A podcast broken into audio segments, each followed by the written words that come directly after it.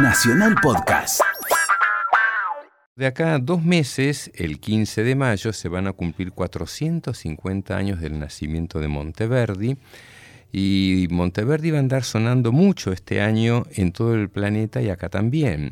Eh, va a haber óperas, va a haber madrigales, en distintos ciclos se van a ir escuchando obras de Monteverdi y en según pasan los temas tendremos varios intermedios que le dedicaremos a este compositor maravilloso, milagroso, que vivió entre 1567 y 1643. Nació en Cremona, donde se hacían los grandes violines, todavía no, pero además de los grandes violines, también Cremona puede enorgullecerse de tener a uno de los compositores más geniales de todos los tiempos. Sin lugar a dudas, Monteverdi fue el compositor descollante del barroco temprano.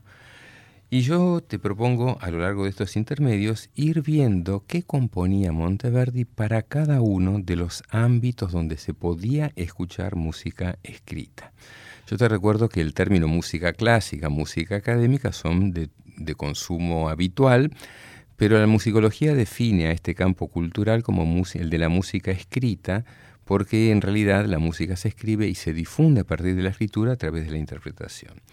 En aquel tiempo vos podías encontrarte con música escrita en tres ámbitos, en tres contextos, que eran el teatral, el eclesiástico y el de cámara, el de salón. Y Monteverdi trabajó en estos tres campos. Hoy vamos a encontrarnos, vamos a comenzar con el Monteverdi que escribe música de salón esencialmente los madrigales del barroco tardío, del renacimiento tardío y del barroco temprano. Y yo te propongo hoy ver de dónde viene Monteverdi como uno de los compositores más importantes del Renacimiento en su última etapa en el campo de la música vocal de cámara, escribiendo madrigales junto con Gesualdo, Luzzaschi, eh, siendo él quizás el menos notable de esta última generación de los madrigalistas. Uno tiene a Luzzaschi, a Gesualdo, a Luca Marenzio, que eran compositores de un refinamiento acabado cuando este muchacho tenía 20 años. Pero después de 1600, dentro de la música vocal de cámara, en el terreno de los madrigales, Monteverdi comienza a tallar fuerte. En 1603, editó su cuarto libro de madrigales. Los tres primeros son madrigales estrictamente renacentistas. En cambio, este cuarto libro incluye ya algunas novedades expresivas que tienen alguna vinculación con lo que está sucediendo desde Florencia para todo el norte italiano, que es el surgimiento de un nuevo tipo de canto, una nueva concepción musical. Yo te propongo escuchar dos madrigales de este de este cuarto libro. Yo te recuerdo que Madrigal, en el contexto del Renacimiento, es música para varias voces, polifónica, sobre textos de alta poesía, no relatos de la vida cotidiana, sino meditaciones, una poesía italiana de altísimo nivel. En este caso vamos a escuchar me se tanto amate, que es un poema de Giovanni Ollón, a veces aparece como Jean Battista Guarini, y Piagne e sospira, llora y suspira de Torquato Tasso, es un poema de la Jerusalén conquistata, no de la liberada, sino de la conquistata. Son dos madrigales renacentistas, muy expresivos, con distinto tipo de cromatismos. Cuando vos escuches cómo comienza el segundo de los madrigales con un movimiento melódico inusual, eso es un cromatismo y con son cinco voces de una libertad expresiva y de un movimiento absolutamente maravilloso. Es un, son dos característicos madrigales del Renacimiento tardío. Los canta Delici Musiche que dirige Marco Longini, Hoy mese tanto amate y Piagne e sospira, dos madrigales del cuarto libro de Claudio Monteverdi.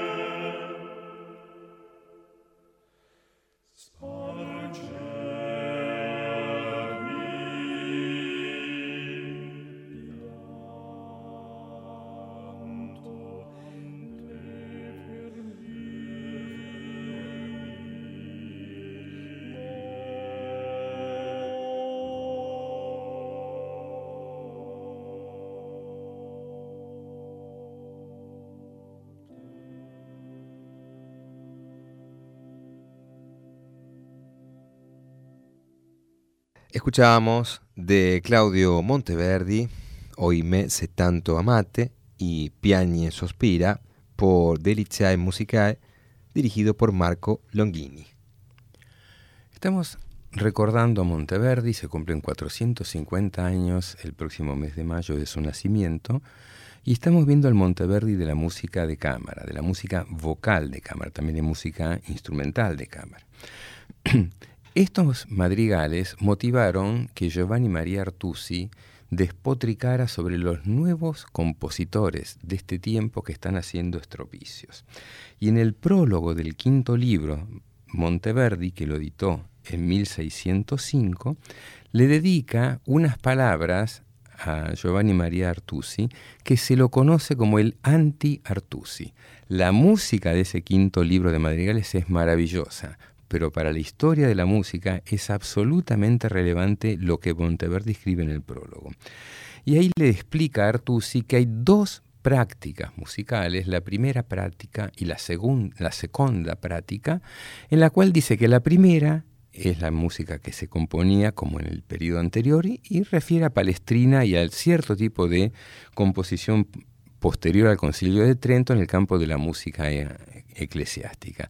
Pero que hay una segunda práctica renovada en la cual se pretenden dos cosas, tanto elaborar discursos que permitan entender el texto, pero además expresarlo de una manera musical que potencie el contenido de ese texto.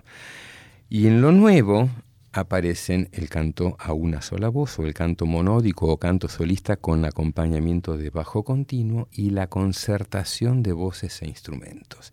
Eso es lo novedoso. Y en el quinto libro de madrigales, en los primeros madrigales, Monteverdi en el estilo del Renacimiento anterior, pero en los últimos incorpora instrumentos y el bajo continuo. Yo te propongo escuchar dos madrigales igual que lo que hicimos con los libros, los madrigales del cuarto libro, en el quinto vamos a escuchar Cruda Amarili, uno de los, de los madrigales más conocidos de Monteverdi, y Tamo Mia Vita. Los dos son poemas de, de Guarini y son una belleza. ¿Cómo los musicaliza Monteverdi? Va a aparecer en el primero, insisto, las voces, cinco voces en contrapuntos imitativos, en texturas cambiantes. En cambio, en Tamo Mia Vita vas a escuchar un canto solista con acompañamiento de laúd, que es el bajo continuo, que se contrapone a las otras voces del, del ensamble. Dos madrigales del quinto libro de Claudio Monteverdi cantan los integrantes del Consort of Music que dirigía hace tiempo Anthony Rulli.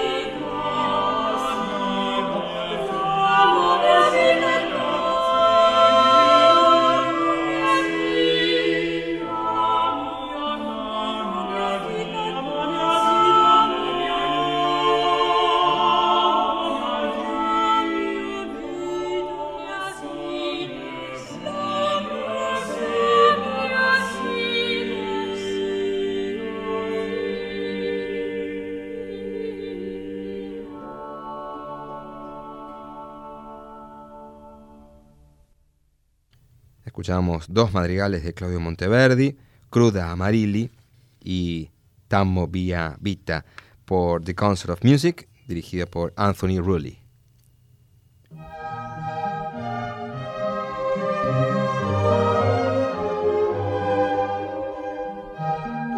Este fue nuestro primer intermedio dedicado a Monteverdi. Seguiremos, seguiremos recorriendo su, su historia musical, su historia de vida también. Estaba todavía viviendo en Mantua, después tendrá otras estaciones y llegaremos en su momento. Nacional Podcast.